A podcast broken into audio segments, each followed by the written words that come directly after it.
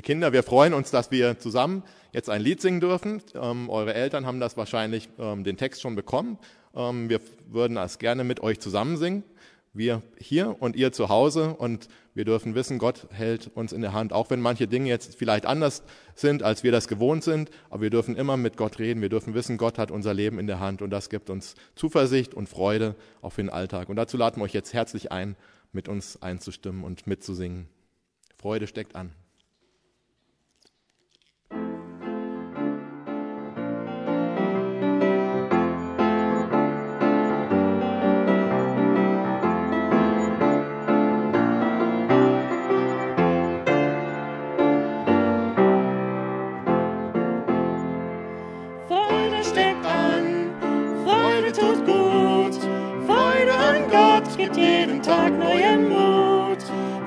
Steckt an. Freude tut gut, Freude bekommt, wer Gottes Willen tut. Freude lenkt den Blick weg von Sorgen, Angst und Tod. Bete, Gott teilt die Freude gern aus. Freude kommt von Gott. Freude steckt an, Freude tut gut. Freude an Gott gibt jeden Tag neuen Mut. Freude steckt an, Freude tut gut. Freude bekommt, wer Gottes Willen tut.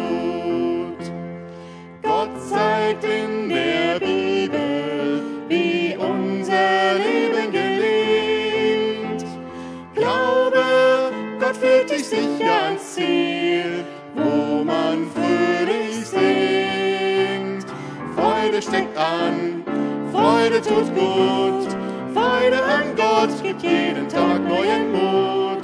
Freude steckt an, Freude tut gut. Freude bekommt, wer Gottes Willen tut. Gott ist Grund zur Freude, weil er uns trägt und erhält. Lobe und sieh, was Gott heute tut die Welt. Freude steckt an, Freude tut gut. Freude an Gott gibt jeden Tag neuen Mut. Freude steckt an, Freude tut gut. Freude bekommt, wer Gottes Willen tut. Auch wenn dir dein Alltag oft fad und freudlos erscheint, Gottes Angebot an. Freude liegt bereit. Freude steckt an. Freude tut gut. Freude an Gott gibt jeden Tag neuen Mut. Freude steckt an. Freude tut gut. Freude bekommt, wer Gottes Willen tut. Ja, Guten Morgen bzw. guten Tag, liebe Zuhörer, liebe Freunde, liebe Gemeinde, liebe Geschwister. Wir wollen heute fortfahren in der Betrachtung des Lukas-Evangeliums. Wir befinden uns im Kapitel 8 bei den Versen 40 bis 56. Diesem Text könnte man als Titel geben Krankheit und Tod Entschuldigung, müssen der Macht Jesu weichen. Oder alternativ oder noch besser, der Mensch beziehungsweise der Sünder am Ende seiner Möglichkeiten. Das zentrale Thema des Kapitels 8 im Lukas-Evangelium ist das Thema Glaube. In den verschiedenen Abschnitten will unser Herr Jesus zeigen, was echter Glaube oder rettender Glaube ist und wie dieser Glaube sich zeigt bzw. beweist. Auch wie dieser Glaube trägt und wirksam wird, vor allem deswegen, weil der Gläubige ja mit dem Herrn Jesus eins gemacht bzw. verbunden ist und das für Zeit und Ewigkeit. Wir geben noch mal einen kurzen Überblick über das Kapitel 8. Echter Glaube bzw. rettender Glaube ist zuerst Frucht bringen. Das finden wir im Gleichnis vom Seemann in den Versen 4 bis 15. Der natürliche Mensch kann niemals Frucht hervorbringen. Geistliche Frucht kann nur durch das Wort Gottes gebildet werden. Wenn dieses Wort vorher durch ein vom Heiligen Geist vorbereitetes Herz aufgenommen wird. Im Gleichnis von der Lampe, Verse 16 bis 18, wird gezeigt, dass echter Glaube nicht im Verborgenen bleiben kann. Echter Glaube leuchtet wie eine Lampe in diese dunkle und verkehrte Welt. Echter Glaube will sich vermehren. Er tut alles, damit auch andere Nutzen davon haben. Er will ansteckend wirken. Das, ich kann mich selbst noch gut erinnern, nachdem das Wort Gottes bei mir regelrecht eingeschlagen hatte, gab es nur noch eine Möglichkeit, umzukehren zum Herrn Jesus, der ich sowas von überwältigt war durch seine Liebe. Und dieses Überwältigtsein trieb mich so zu den Menschen hin. Es gab kein Halten. Ich erzählte es vielen, die mir begegneten, was geschehen war. Aufgrund echten Glaubens wird man aufgenommen in die Familie Gottes. Das zeigt der Herr im Gleichnis von den wahren Verwandten Jesu in den Versen 19 bis 21. Alle, die mit dem Herrn Jesus im echten Glauben verbunden sind, also Kinder des lebendigen Gottes geworden sind, sind Glieder auch gleichzeitig der Familie Gottes. Allerdings werden denen Schwierigkeiten begegnen, Leiden, Krankheiten bis hin zur Verfolgung, vieles andere mehr. Es wird ihnen nicht erspart bleiben. Sie werden durch Trübsale in das Reich Gottes eingehen. Diese Aussage findet sich, glaube ich, im, in Apostelgeschichte 15. Sie werden sich zum Teil wie Schafe unter Wölfen vorkommen. Doch wir sind aufs engste verbunden mit dem Herrn Jesus, mit dem, der am Kreuz über alle Mächte der Finsternis triumphiert hat, mit dem, der alle Gewalt hat im Himmel und auf Erden, mit dem, der der absolute Souverän ist, mit dem, dem alles unterworfen ist. Er herrscht über die Naturgewalten. Das haben wir in der letzten Predigt gehört. Predigt von der Stillung des Sturmes. Wir können dieses Gleichnis durchaus auch, oder dieses Geschehen durchaus auch so verstehen, dass der Satan äh, da ist, auftritt unter der Zulassung des Herrn und manchmal gewaltige Stürme in unser Leben kommen lässt. Er gebärdet sich wie ein brüllender Löwe mit dem Ziel, die Gläubigen zu verschlingen. Das heißt, die Gläubigen so in Angst und Schrecken zu versetzen, dass sie nicht mehr fähig sind zu den einfachsten Dingen des Lebens. Und in diese Lage können auch echte Kinder Gottes kommen, echte Gläubige. Das kann sogar eine ganze Zeit lang anhalten, bis ihnen der Herr wieder Licht in ihrem Dunkel schenkt, ihnen zeigt, dass er größer ist, dass er über jede Gewalt erhaben ist dass er den Feind fällen kann. Er nur allein kann diesen gewaltigen Feind fällen, den Satan. Das nächste, Satan und seine Dämonen müssen dem Herrn gehorchen. Ein von Dämonen besessener Gadarener wird befreit, Verse 26 bis 39. Also selbst solche, die in größter Weise in die Finsternis verstrickt sind, für solche gibt es Hoffnung. Der Herr Jesus hat Macht über die Dämonen und vermag auch solche zu befreien, wenn sie ihn anrufen und um Rettung bitten. Und der Herr ist auch Herrscher über Krankheit und Tod. Und das werden wir jetzt gleich betrachten, wie unser Herr Jesus Menschen beziehungsweise Sündern begegnet, die wirklich am Ende ihrer Möglichkeiten angekommen sind. Und das soll uns auch wieder neu bewusst werden dabei, wenn uns Trübsale und Schwierigkeiten nicht erspart bleiben. Unser treuer Herr Jesus, dem alle Gewalt gegeben, auch über Krankheit und Tod, wird uns aus beziehungsweise in den Schwierigkeiten erretten oder mit uns durch diese tiefen gehen zur Erweisung seiner Macht und Herrlichkeit. Selbst die totale Ausweglosigkeit ist ihm kein Problem. In Psalm 34, Vers 19, da heißt es, vielfältig ist das Unglück. Oder andere übersetzen, viele sind der Widerwärtigkeiten des Gerechten, aber aus allem dem rettet ihn der Herr. Und alle diese Dinge werden uns, das hat er versprochen, zum Guten mitwirken. Römer 8, 28. Und daraus werden wir wieder gestärkt hervorgehen.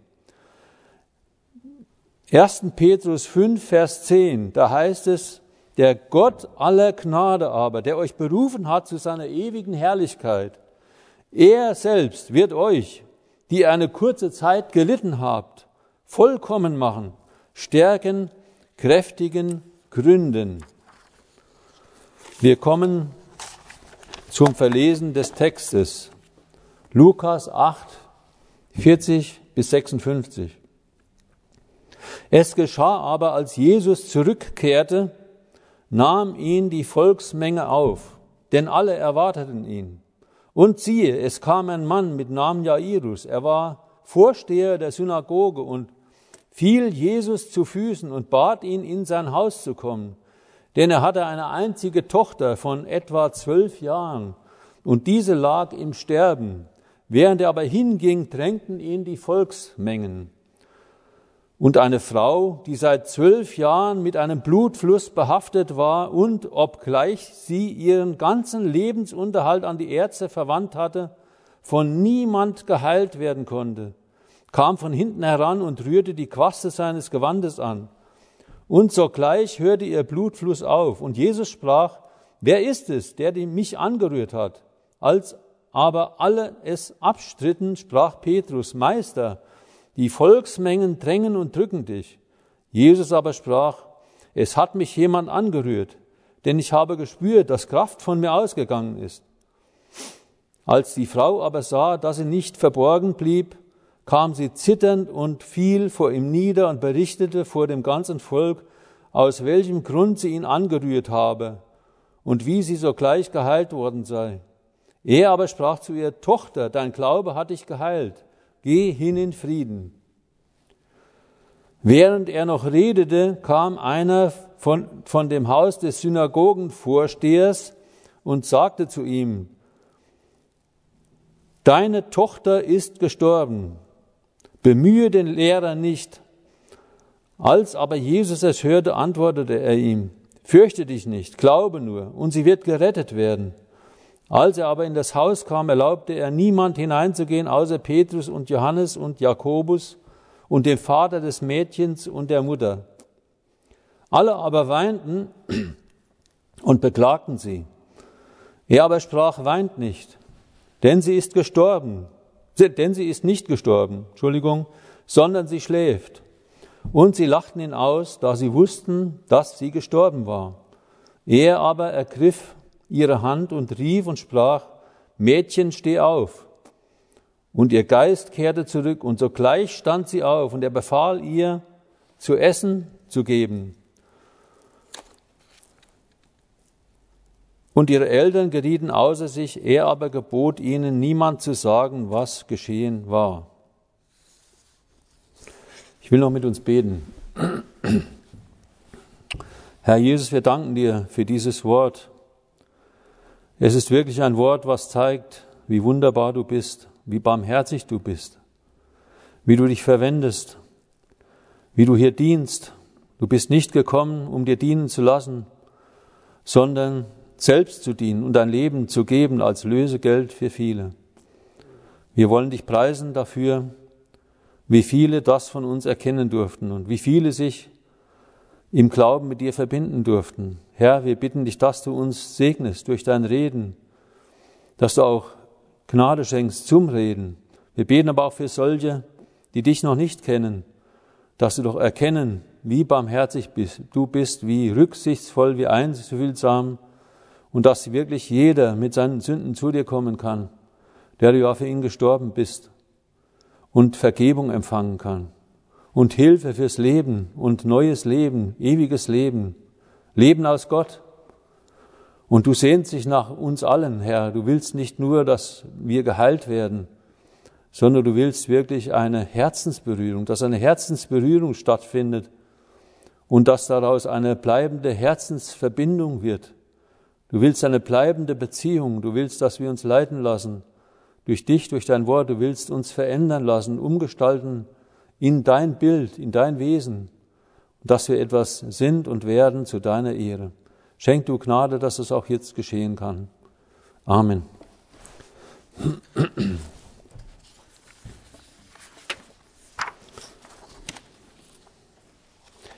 Ja, wir beginnen bei Vers 40.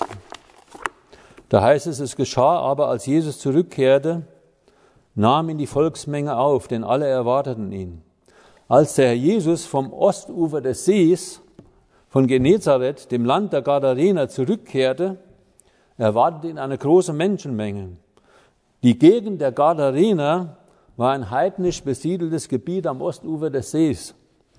Dort hatte der Jesus einen Besessenen von finsteren Mächten befreit und gereinigt.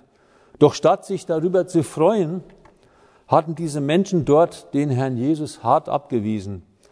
Immerhin hatte der Herr dort dem ehemals besessenen Gadarener geboten, kehre in dein Haus zurück und erzähle, wie viel Gott an dir getan hat. Lukas 8, Vers 39.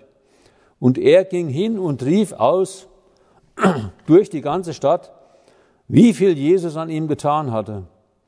Offensichtlich hatte der Herr Jesus die Erwartung, dass das Zeugnis dort doch noch auf offene Ohren und offene Herzen vor allen Dingen treffen würde.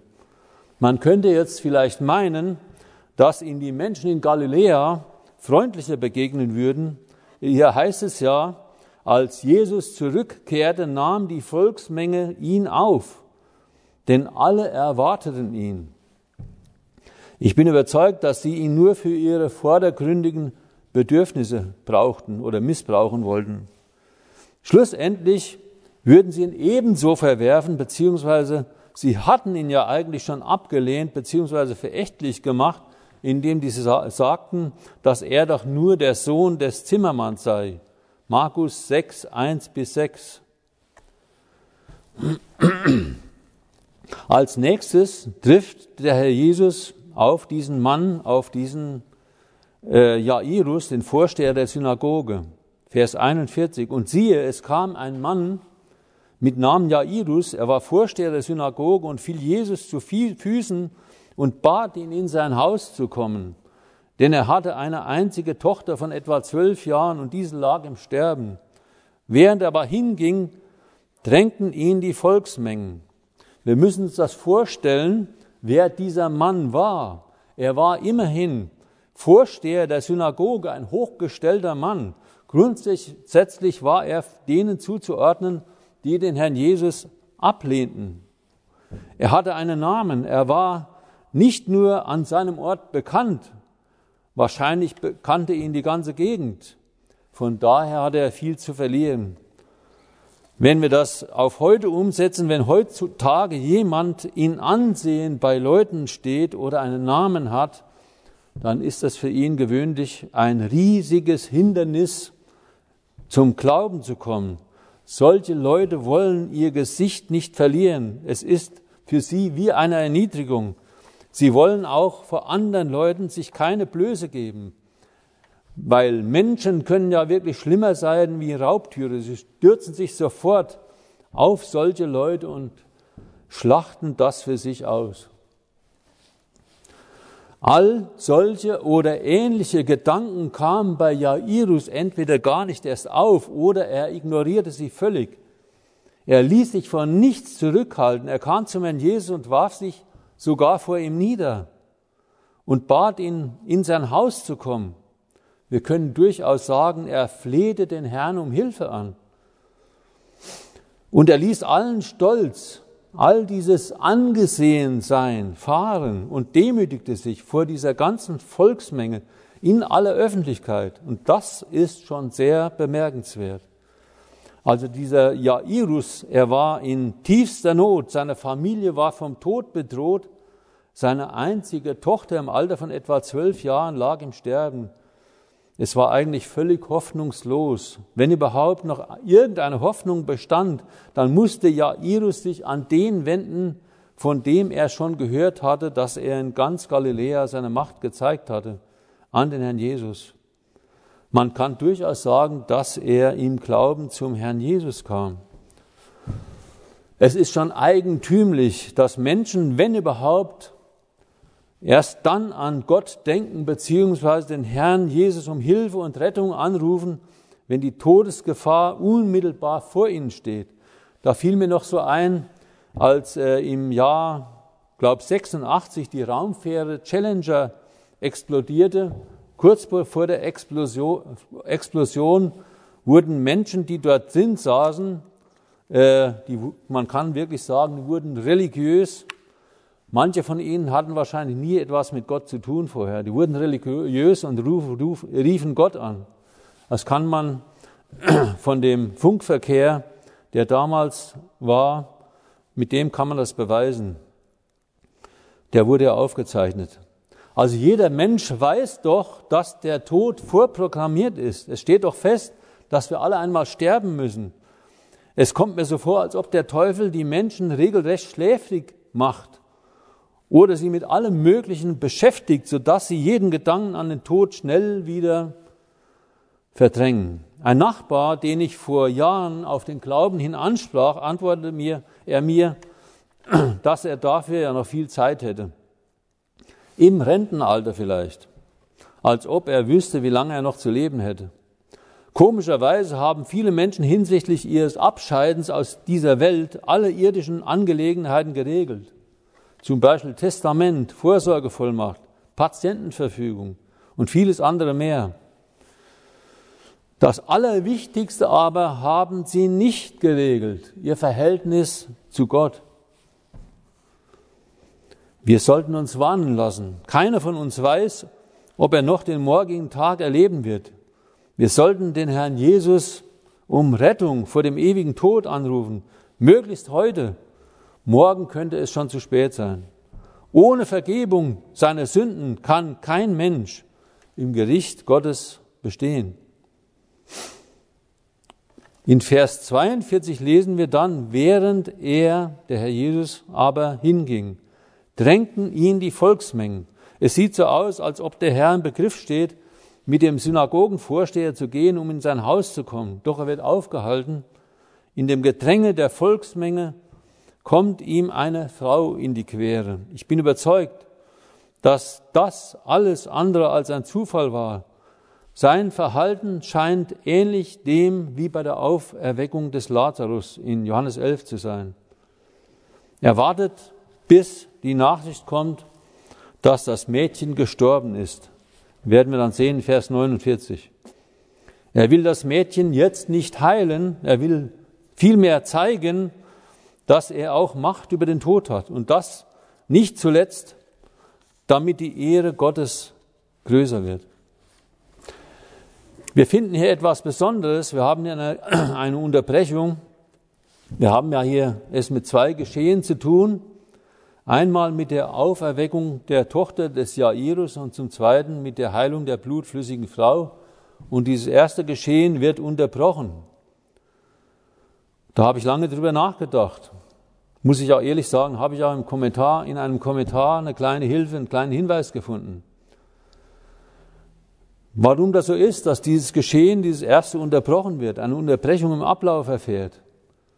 Und nachdem dieses zweite Geschehen, die Heilung der blutflüssigen Frau, abgelaufen ist, erfolgt die Fortsetzung des ersten. Man kann dabei ein sehr interessantes Bild erkennen, das vom Heilshandeln Gottes mit Israel und seiner Gemeinde in der Gnadenzeit redet. Zuerst wurde dem Volk Israel das Reich Gottes verkündigt. Das geschah schon dadurch, dass der Jesus auf die Erde kam. Dort hat er angefangen, das Reich Gottes zu verkündigen und primär seinem Volk Israel, seinem irdisch auserwählten Volk. Doch Israel verwirft seinen Messias und so wird das Handeln Gottes mit seinem irdischen Volk unterbrochen, sodass Israel beiseite gesetzt wird. Eine sehr markante Stelle finden wir dazu in Apostelgeschichte 13, als die Juden in Antiochien dem von Paulus verkündigten Evangelium widerstehen. Da sagen dann Paulus und äh, Barnabas, Apostelgeschichte 13, 46, zu euch musste notwendig das Wort Gottes zuerst geredet werden, weil ihr es aber von euch stoßt und euch selber des ewigen Lebens nicht für würdig haltet. Siehe, so wenden wir uns zu den Nationen. Somit wurde das Heilshandeln Gottes mit Israel unterbrochen. Und so gelangte das Heil zu den Nationen, wie wir es gerade gehört haben. Übrigens sind da Israeliten nicht ausgeschlossen. Und es beginnt die gegenwärtige Zeit der Gemeinde oder das Zeitalter der Gnade. In der blutflüssigen Frau können wir ein Bild dessen erkennen, wie der Jesus dem Sünder in seiner Not und in seiner Verzweiflung, in seiner Hoffnungslosigkeit begegnet. Davon später mehr. Wenn dann alle Erwählten aus den Nationen eingegangen sind, wie es in Römer 11 heißt, dann wird der Herr Jesus wiederkommen zur Entrückung der Seinen, der Gläubigen aus der Gnadenzeit, aller Gerechten. Sie werden eingehen in die Herrlichkeit. Danach wird ein Gericht an dieser Welt vollzogen werden durch Gott, wie es vorher noch nie, noch niemals da war. Und in diesem Rahmen wird Gott seinem seinen Weg mit Israel fortsetzen. Und dann wird ein Überrest aus Israel errettet werden. Übrigens, Henoch ist ein bekanntes Vorbild auf die Gemeinde. Er wandelte in Gemeinschaft mit Gott und warnte die Welt vor dem kommenden Gericht. Und danach wurde er in den Himmel aufgenommen. Henoch unterschied sich von anderen Patriarchen dadurch, dass er den Tod nicht sah. Er wurde lebendig in den Himmel entrückt. Hebräer 11, Vers 5. Was hier auch noch zu beachten ist, ist die Tatsache, dass Henoch vor dem Gericht der Sintflut, die über diese Erde kam, gerettet, äh, gerettet wurde, quasi entrückt wurde. Die Sintflut ist eine Vorschattung des Gerichts, das in dieser gerade eben erwählten, erwähnten Drangsalzzeit über diese Welt kommen wird. Noah und seine Familie überlebten die Sintflut in der Arche. Sie sind ein Bild des verschonten jüdischen Überrests, der von Gott in der Drangsalzzeit bewahrt wird, beziehungsweise mitten durch diese Gerichtszeit gerettet werden wird. Wir lesen weiter ab Vers 43. Wir kommen zu diesem zweiten Geschehnis. Und eine Frau, die seit zwölf Jahren mit einem Blutfluss behaftet war und obgleich sie ihren ganzen Lebensunterhalt an die Ärzte verwandt hatte, von niemandem geheilt werden konnte, kam von hinten heran und rührte die Quaste seines Gewandes an, und sogleich hörte ihr Blutfluss auf. Und Jesus sprach, Wer ist es, der mich angerührt hat? Als aber alle es abstritten, sprach Petrus, Meister, die Volksmengen drängen und drücken dich. Jesus aber sprach, es hat mich jemand angerührt, denn ich habe gespürt, dass Kraft von mir ausgegangen ist. Als die Frau aber sah, dass sie nicht verborgen blieb, kam sie zitternd und fiel vor ihm nieder und berichtete vor dem ganzen Volk, aus welchem Grund sie ihn angerührt habe und wie sie sogleich geheilt worden sei. Er aber sprach zu ihr, Tochter, dein Glaube hat dich geheilt, geh hin in Frieden. Diese Frau hatte einen gesundheitlichen Schaden und das war eine regelrechte Plage. Es muss sehr lästig gewesen sein.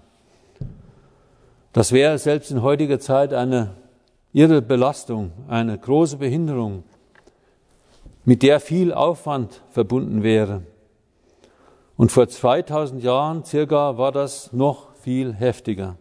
Dazu kam, dass sie nach dem Gesetz als unrein galt und vom Gottesdienst ausgeschlossen war. Sie konnte sich auch kaum normal in ihrer Umgebung bewegen. Jeder, der mit ihr in Berührung kam oder ihr Lager berührte, galt als unrein. Wer es nachlesen will, 3. Mose 15 ab 25. Von daher können wir uns vorstellen, dass sie sehr zurückgezogen lebte und die Öffentlichkeit mied. Mit dem Ziel, diese Plage loszuwerden, hatte sie alles Mögliche versucht. Sie war von einem Arzt zum anderen gegangen und sie war dadurch verarmt. Es gab ja keine Krankenversicherung, wie wir das kennen. Und das Ergebnis war, alles hat nichts gebracht. Es war sogar noch schlimmer geworden.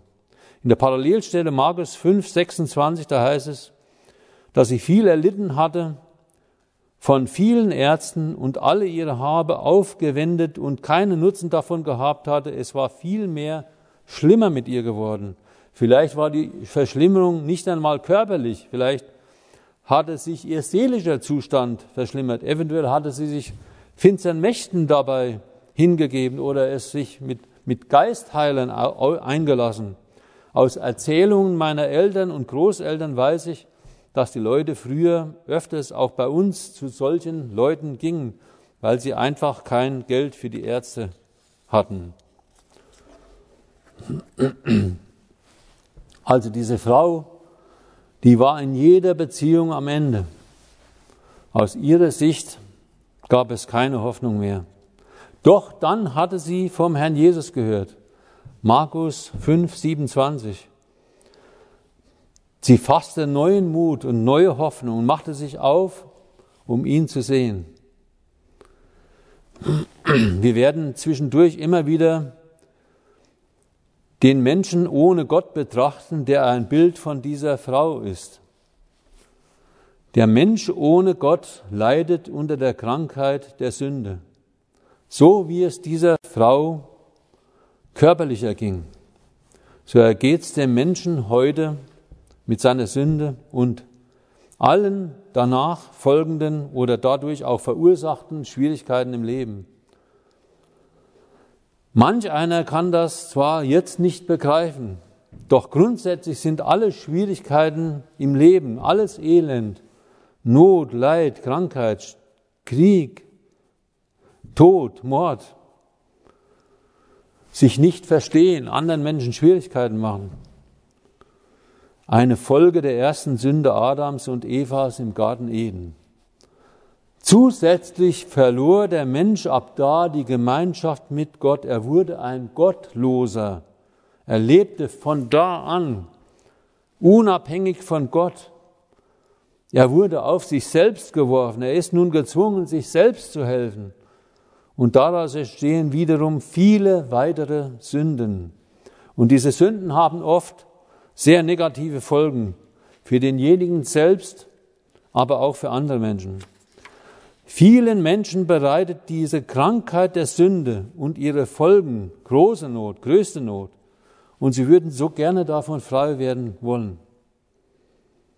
Ich weiß nicht, wie es bei dir, der du hier zuhörst, aussieht. Vielleicht hast du eine Menge Probleme und Sorgen, die dich nicht loslassen. Du gingst oder gehst durch mancherlei Nöte, Krankheiten und Leiden. Oder hast durch sündhaftes Verhalten anderen Menschen Leid und Not zugefügt. Vielleicht ist es sogar so, dass es kein Mensch länger in deiner Nähe aushält. Und du hast bis jetzt vergeblich nach Hilfe gesucht und nach allen möglichen Strohhalmen gegriffen. Du hast alle möglichen Ärzte und Psychologen abgeklappert. Vielleicht hast du sogar Geistheiler besucht oder man hat dir in irgendwelchen Heilungsversammlungen die Hände aufgelegt. Vielleicht hast du auch wie diese Frau viel Geld und Aufwand und Zeit da hinein investiert, doch nichts hat dir wirklich geholfen. Dadurch hast du vielleicht noch Schaden genommen oder es hat deine Seele in tiefe Unruhe gebracht beziehungsweise zerstört. Da kann ich dich nur inständig bitten, komm zum Herrn Jesus, der Macht hat über alles. Außerdem ist er aus Liebe zu dir für deine Sünden gestorben am Kreuz von Golgatha und hat deine Sünden getilgt. Wenn du jetzt bis jetzt dein Leben ohne Gott gelebt hast, dann bekenne ihm das und bitte ihn um Vergebung deiner Sünden. Auf jeden Fall aber solltest du ihm auch bekennen, dass du an allen möglichen Giftquellen dieser Welt, anstatt bei ihm nach Heilung und Rettung gesucht hast. Wenn du das mit aufrichtigem Herzen tust, wird er dir vergeben und dich aufnehmen in die Familie Gottes.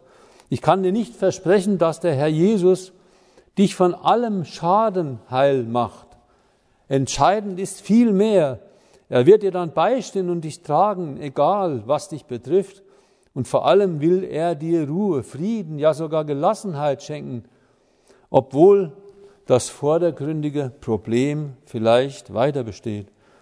Was dir dann vor allem Frieden gibt, ist die Tatsache, dass du dann als ein Kind Gottes mit dem Herrn Jesus fest und für immer bis in alle Ewigkeit verbunden ist, bist. Er wird dich einmal in die Herrlichkeit aufnehmen. Und das bedeutet ewige Glückseligkeit. Wir kommen zu Vers 44. Die Frau hatte davon mitbekommen, dass Herr Jesus anders als die Pharisäer und die Schriftgelehrten in Vollmacht redete und auch handelte. Er war ihre letzte, ja die einzige Hoffnung und Chance. Sie hatte tiefes Vertrauen in seine göttliche Macht.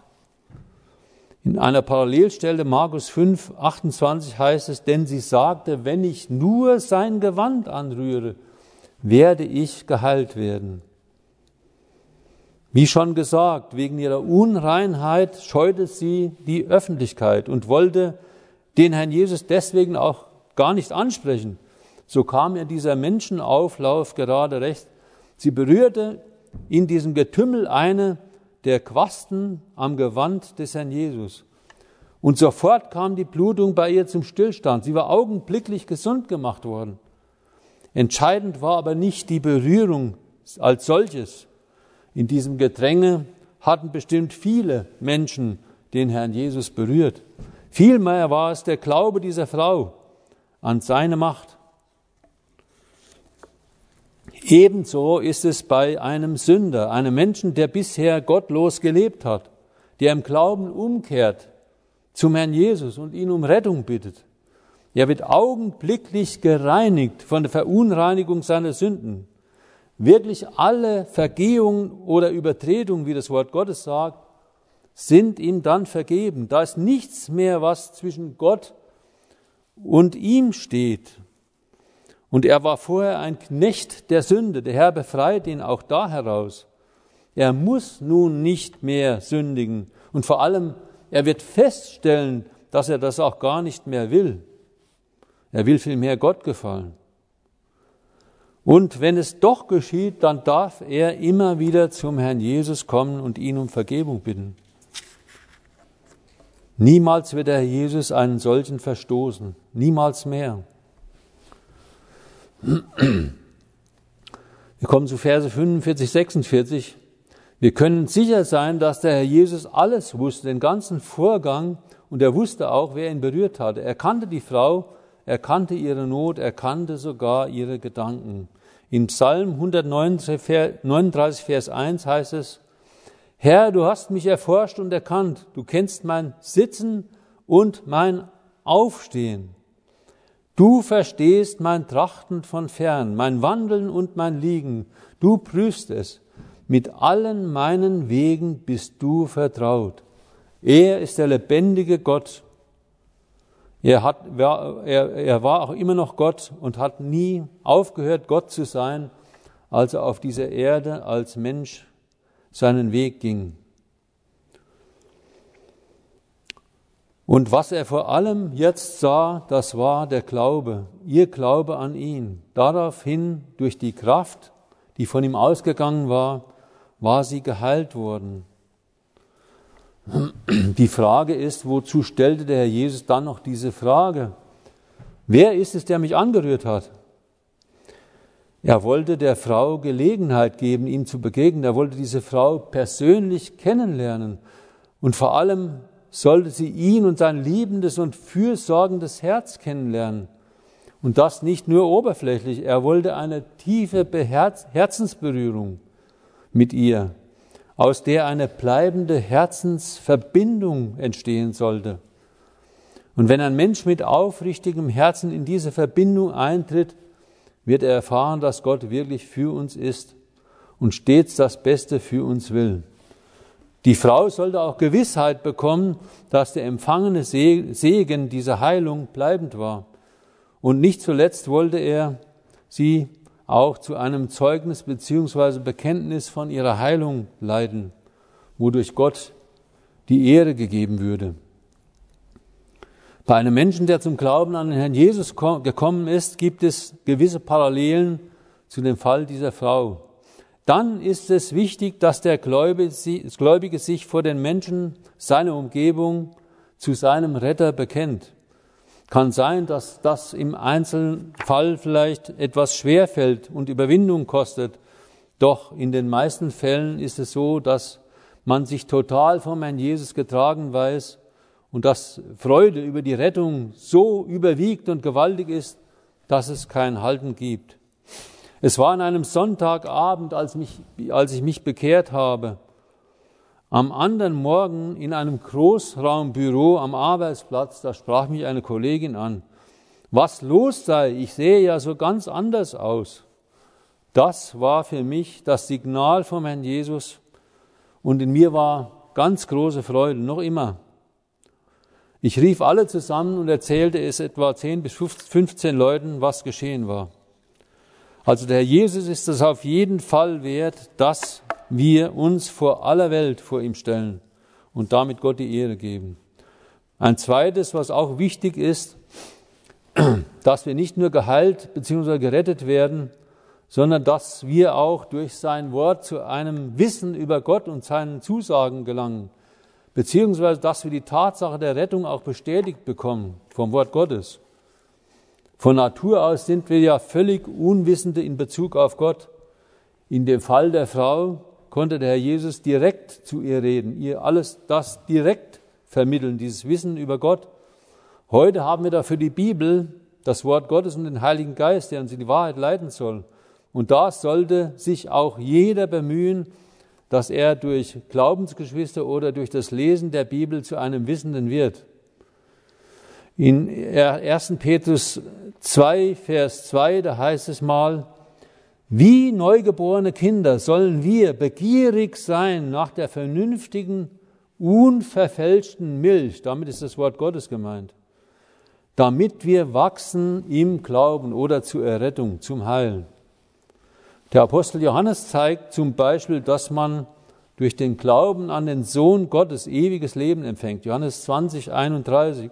Oder dass der Gläubige niemals aus Gottes Hand gerissen werden kann. Johannes 10, 28 bis 30. Und Johannes sagt auch, dass der Gläubige das wissen darf und soll. In 1. Johannes 5, Vers 13. Wir kommen zu Vers 47. Da es für die Frau fast unmöglich war, sich länger zu verbergen, kam sie unter Furcht und zitternd zum Herrn Jesus und fiel vor ihm nieder. Vielleicht dachte sie, dass sie sich diese Heilung trickreich erschlichen hatte und hatte vielleicht Schuldgefühle. Sie kam ängstlich zu ihm, da sie ja keinerlei Ahnung davon hatte, wie groß seine Liebe und Gnade war. Und jetzt gab sie Zeugnis von allem, was er an ihr getan hatte. Das konnte sie jetzt auch öffentlich vor dem ganzen Volk tun, weil sie ja nun nicht mehr unrein war. Seine Liebe und Gnade sollte sie jetzt erfahren. Schon allein diese Anrede Tochter war äußerst einfühlsam und musste ihr zitterndes Herz berührt haben und beruhigt haben. Das zeigte auch sein persönliches, tiefes Interesse an ihr. Und er hatte ja noch viel mehr Mutmachendes und Stärkendes zu sagen. Ich lese auch aus Parallelstellen von, diesem, äh, von dieser Begebenheit. Zum Beispiel Markus, äh, Matthäus 9, Vers 22, da sagt er, sei guten Mutes, Hoffnung und Mut waren ihr in den letzten Jahren völlig oder mehr und mehr abhanden gekommen. Oder dein Glaube hat dich geheilt, wie wir es hier haben. Die Heilung war seine Antwort der Gnade auf ihren Glauben. Oder geh hin in Frieden. Er meint es gut, er meinte es gut mit ihr. Furcht und Zittern mussten nun dem Frieden weichen. Oder Markus 5, 34, sei gesund von deiner Plage. Auch noch einmal eine Bestätigung für sie, dass sie jetzt wirklich endgültige Sicherheit und Gewissheit über dieser Heilung haben durfte. Wenn ein Mensch zum Glauben gekommen ist, dann ist es wunderbar und befreiend, wenn die Last der Sünde der ganzen Vergangenheit von ihm abfällt. Da kehren wirklich große Freude und tiefer Friede in ein vorher zerrissenes und verwundetes Herz ein.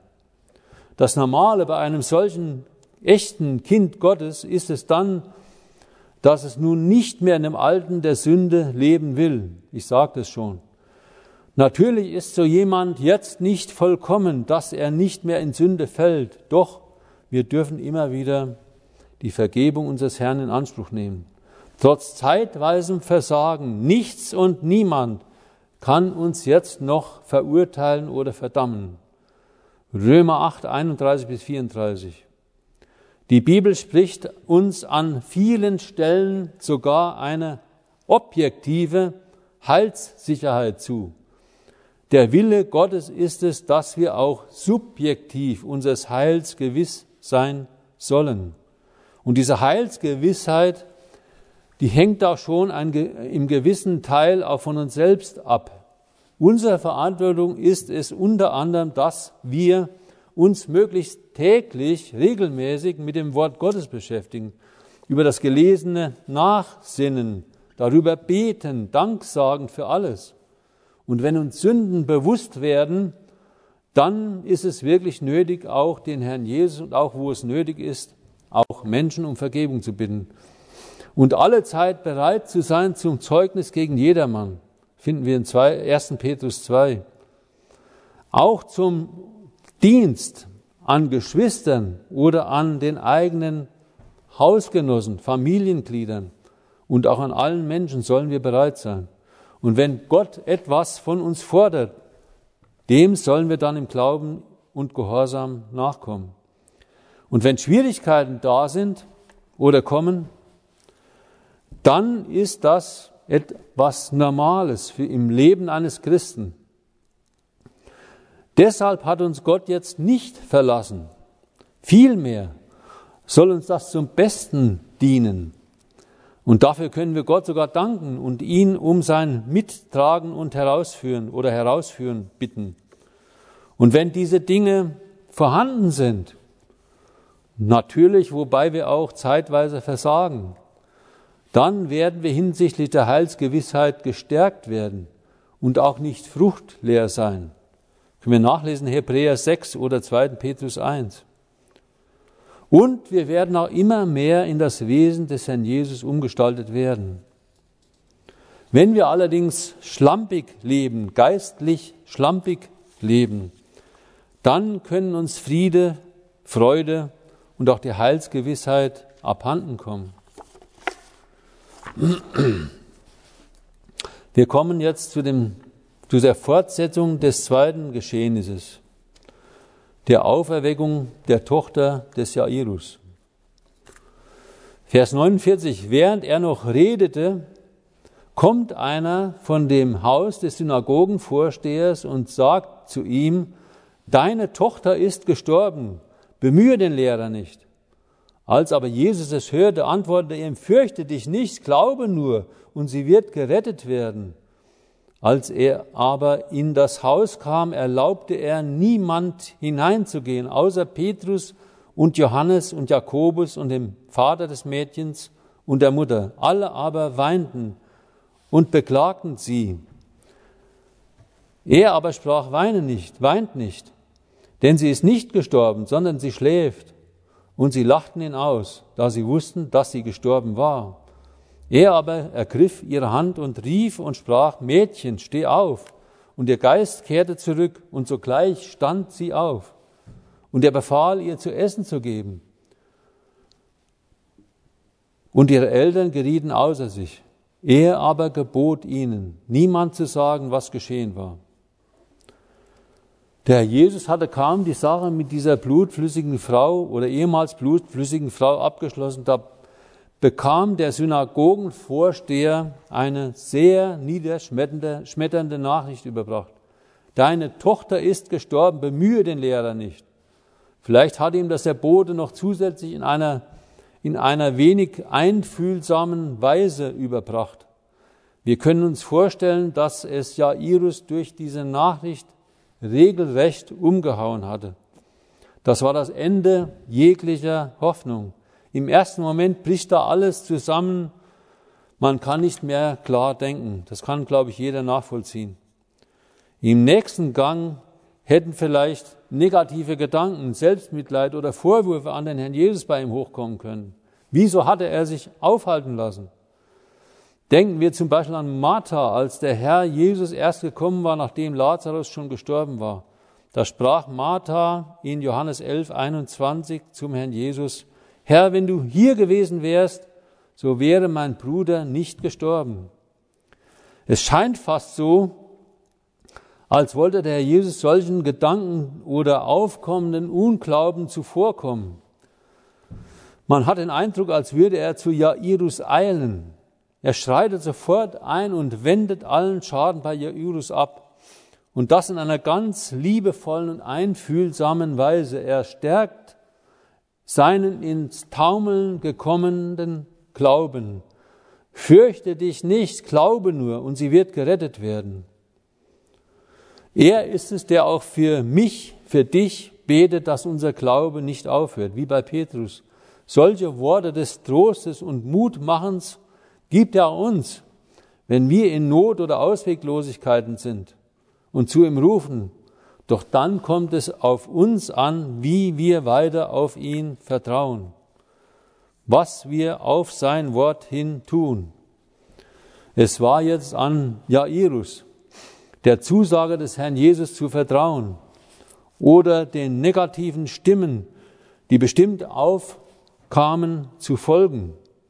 Offensichtlich fasste er neuen Mut. Sein Glaube war von mitentscheidender Bedeutung.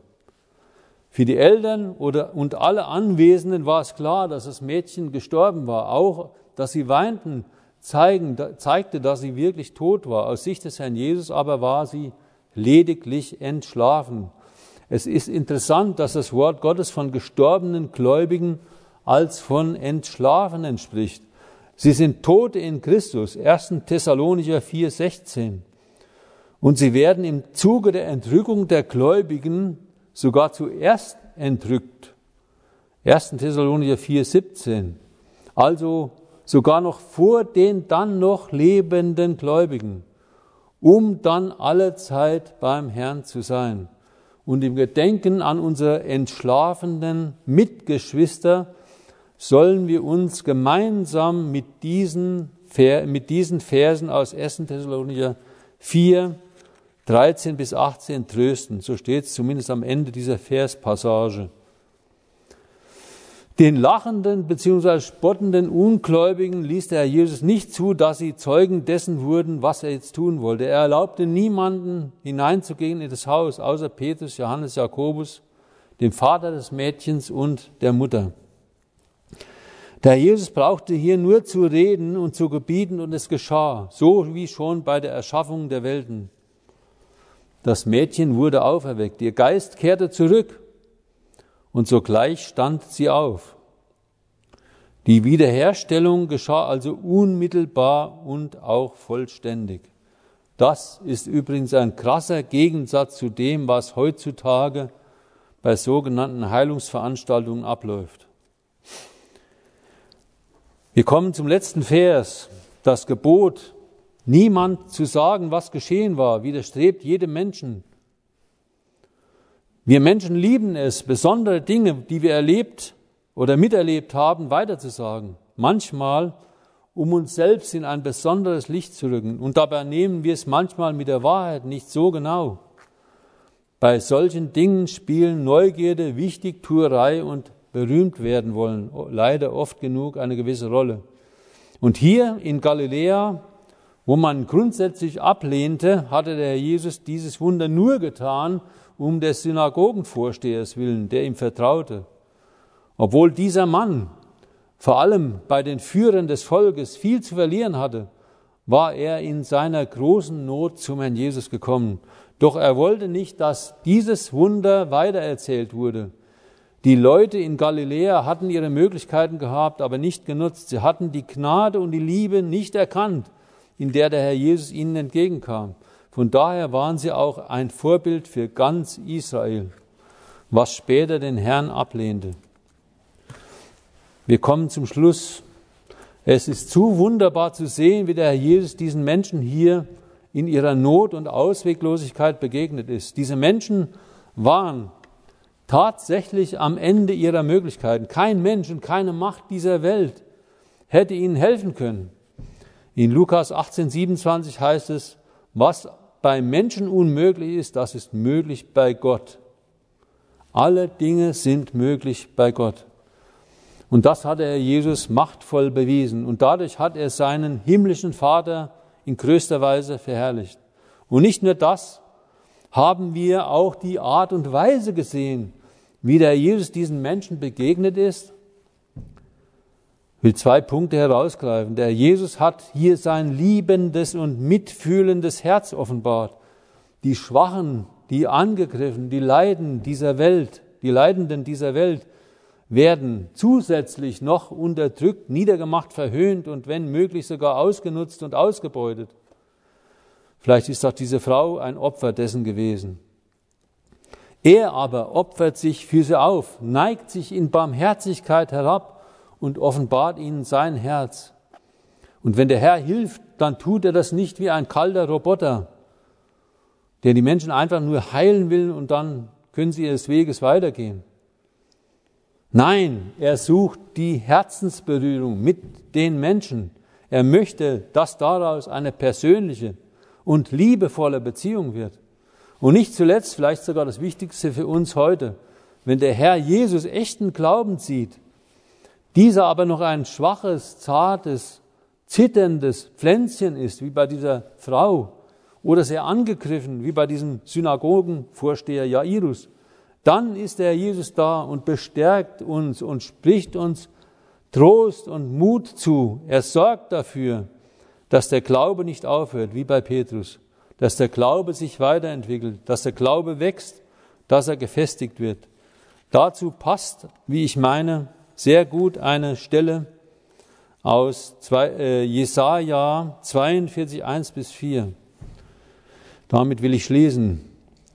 Siehe mein Knecht, den ich halte, mein Auserwählter, an dem meine Seele wohlgefallen hat. Ich habe meinen Geist auf ihn gelegt. Er wird das Recht zu den Nationen hinausbringen. Er wird nicht schreien und die Stimme erhe nicht erheben und seine Stimme nicht hören lassen auf der Straße. Er ist einfühlsam. Das geknickte Rohr wird er nicht zerbrechen und den klimmenden Docht wird er nicht auslöschen. In Treue bringt er das Recht hinaus. Er wird nicht verzagen noch zusammenbrechen, bis er das Recht auf Erden aufgerichtet hat. Und die Inseln warten auf seine Weisung. Ein unüberlegtes Wort oder eine etwas harte Aussage genügt schon. Und das wurde eventuell dem Synagogenvorsteher so angetan und das geknickte Rohr bricht.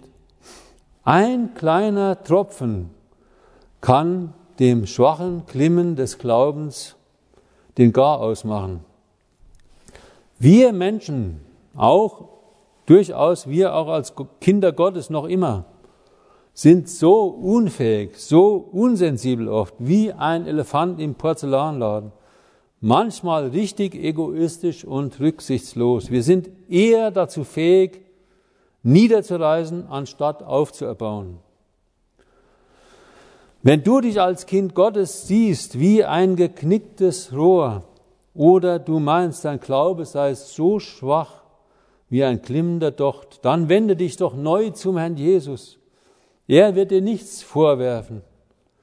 Er wird dir viel mehr helfen. Er wird viel mehr einfühlsam und zart dir begegnen und nicht zulassen, dass dein Glaube versiegt. Er wird dir durch sein Wort Trost, neuen Mut und neue Kraft schenken. Und das kann er auch tun, weil, wie es hier heißt, er selbst niemals ermattet und niedersinkt. Seine Kraft ist eine ewige Kraft. Aber dazu im Gegensatz, wir sind immer wieder kraftlos und irgendwann werden wir kraftlos endgültig niedersinken. Doch dann fallen wir in seine Hände. Mir ist dieser Vers auch im Zusammenhang mit der Bibelstunde total wichtig geworden und überaus groß geworden. Der Vers aus Psalm 73, Vers 26. Mag auch mein Leib und mein Herz vergehen, meines Herzens Fels und mein Teil ist Gott auf ewig. Ich bete noch kurz. Herr Jesus, hab Dank von Herzen dafür, dass wir dich heute so sehen durften. Und wir bitten dich, dass du jedem Einzelnen von uns das Herz noch viel mehr auftust und dass wir uns aufmachen, jeden Tag neu dich zu suchen, Freude an deiner Erscheinung zu haben, deine Erscheinung zu lieben und viel mehr noch zu erkennen, wie du wirklich bist, welch wunderbares Herz du hast und wie sehr du für uns Menschen bist, insbesondere auch für die Gläubigen. Danke dafür, dass du alles dafür gegeben hast, dass Menschen, die wie wir, die wir einst Sünder waren, zu dir umkehren durften und dass du, Herr, für uns den Grund gelegt hast zur Errettung dort am Kreuz auf Golgatha. Danke für dieses gewaltige Vorbild, was du uns gegeben hast, dass du gekommen bist, um zu dienen und dein Leben zu geben als Lösegeld für viele. Herr, so bitten wir dich, dass du auch da Gnade schenkst, dass das Menschen erkennen, die dich noch nicht kennen, die ja noch fern von dir sind. Rühr doch doch du die Herzen an, dass sie sich deinem Wort beugen, dass sie ihre Sünde und Sündhaftigkeit sehen, ihre Verlorenheit sehen, ihre Gottlosigkeit sehen und dass sie erkennen, dass du gekommen bist, um uns das Leben zu geben und uns vor der Verlorenheit vor der ewigen Qual zu, zu äh, bewahren. Wir danken dir von Herzen und preisen dich. Amen.